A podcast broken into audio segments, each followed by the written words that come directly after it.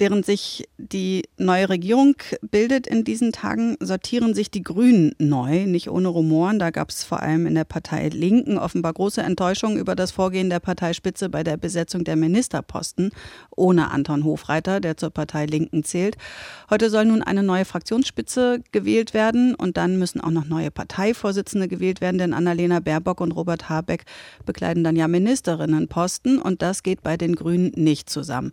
Omid Nuripur hat seinen Hut da schon in den Ring geworfen, der außenpolitische Sprecher der Grünen Bundestagsfraktion. Und den habe ich am Telefon. Guten Morgen, Herr Nuripur. Schönen guten Morgen, Frau Naht.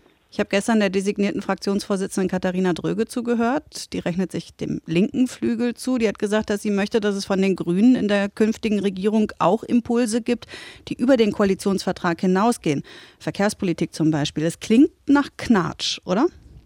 Nein, das klingt äh, sehr eindeutig danach und da hat sie recht, dass es Bereiche gibt, wo die Realität äh, bestimmte politische Kompromisse einholen wird. Äh, es gab ähm, ähm, ja, den einen oder den anderen, die glaubten, dass äh, wenn sie auf der Bremse stehen beim Thema äh, Mobilitätswende, dass das dazu führen wird, dass die deutsche Automobilindustrie besser dasteht. Äh, wenn man mit den Vertretern der deutschen Automobilindustrie spricht, dann hat man das Gefühl, dass sie sehr viel weiter sind.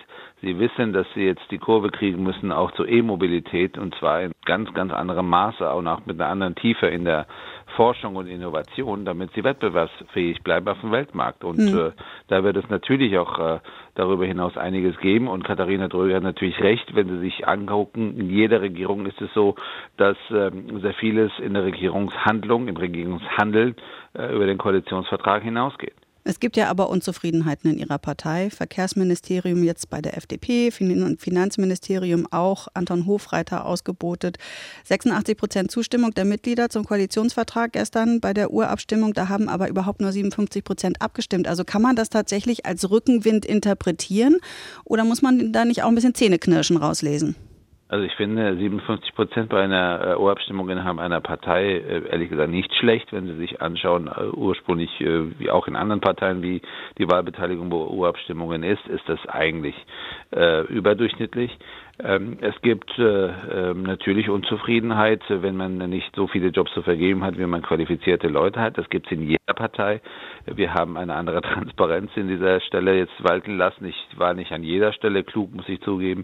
Äh, und ja, ähm, natürlich ist der Verkehrsbereich zentral für, für den Klimaschutz.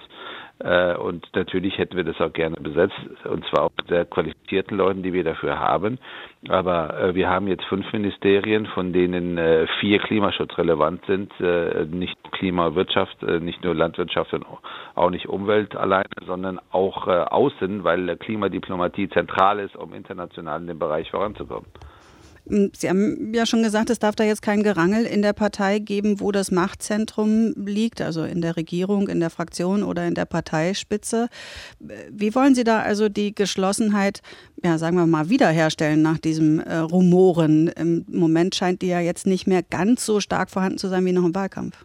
Es gibt ein großes und ein kleines. Im Großen wissen alle, dass wir nur zusammen erfolgreich sein können. Wissen alle, dass äh, wir an einem Strang ziehen müssen und dass wir uns äh, nicht zerfleddern dürfen, erst recht nicht auf offener Bühne, weil das niemandem hilft. Im Kleinen heißt das, dass wir uns koordinieren, dass wir kommunizieren müssen und ähm, ähm dann läuft schon. Stimmt es, dass Anton Hofreiter jetzt Vorsitzender des Europaausschusses wird? Das hat die Fraktion diese Woche noch zu entscheiden. Ähm, Anton Hofreiter wäre ein guter Vorsitzender, wie ich finde. Lassen Sie uns noch mal kurz auf ein aktuelles außenpolitisches Thema äh, gucken. Das ist ja Ihr Feld als außenpolitischer Sprecher. Der, die USA haben gestern den diplomatischen Boykott der Olympischen Winterspiele in China angekündigt. Wie sollte sich die deutsche Bundesregierung unter der neuen grünen Außenministerin dazu, dazu positionieren?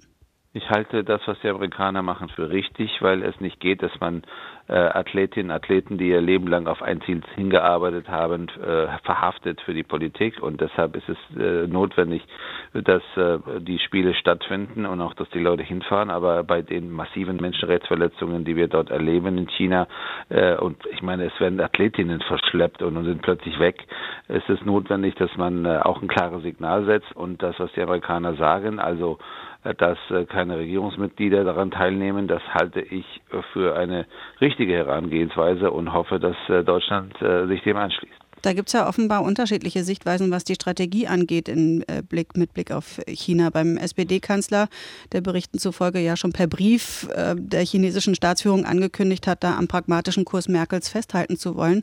Und dann aber der neuen wertegeleiteten und China-kritischen Außenpolitik, wie sie Annalena Baerbock angekündigt hat. Also steht da dann vielleicht sogar schon der erste Streit ins Haus bei der Ampel? Naja, bei China ist es ja äh, auch etwas, was wir miteinander vereinbart haben, wie wir damit umgehen. Wir haben sehr lange darum gerungen und haben einhellig einen Koalitionsvertrag in diesem Bereich verfasst. Äh, und äh, auch äh, der künftige Bundeskanzler war daran beteiligt. Und deshalb kann ich mir nicht vorstellen, dass er äh, jetzt einen anderen Kurs vertritt als derjenige, den wir miteinander verabredet haben.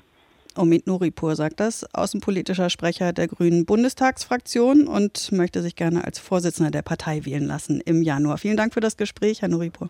Ich danke Ihnen, Frau Nath. Inforadio. Wir lieben das Warum.